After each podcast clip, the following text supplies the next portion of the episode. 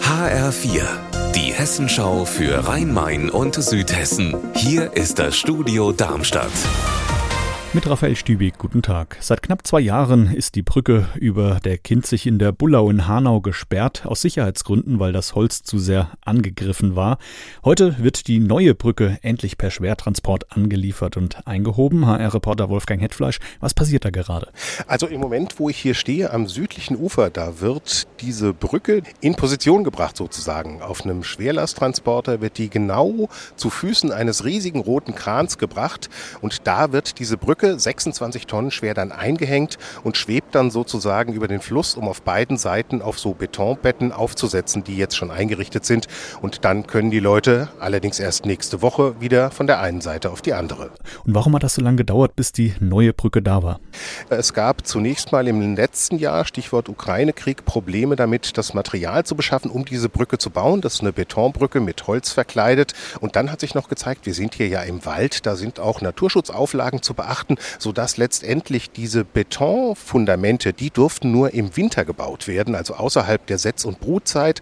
Und das hat dann nochmal dafür gesorgt, dass es ein bisschen länger dauert, insgesamt dann eben fast zwei Jahre.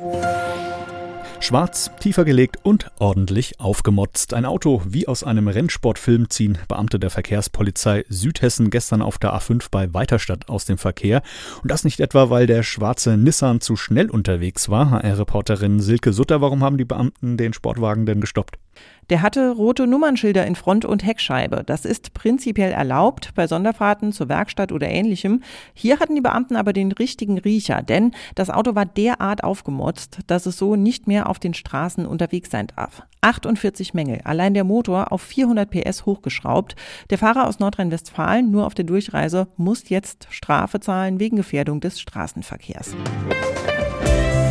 Unser Wetter in Rhein-Main und Südhessen. 32 Grad sind es aktuell in Oberzent-Rotenberg im Odenwald und bereits 35 Grad in Nauheim im Kreis Groß-Gerau. Am Nachmittag bilden sich jetzt immer mehr Quellwolken. In den Abendstunden kann es dann auch zum Teil kräftige Schauer und Gewitter geben.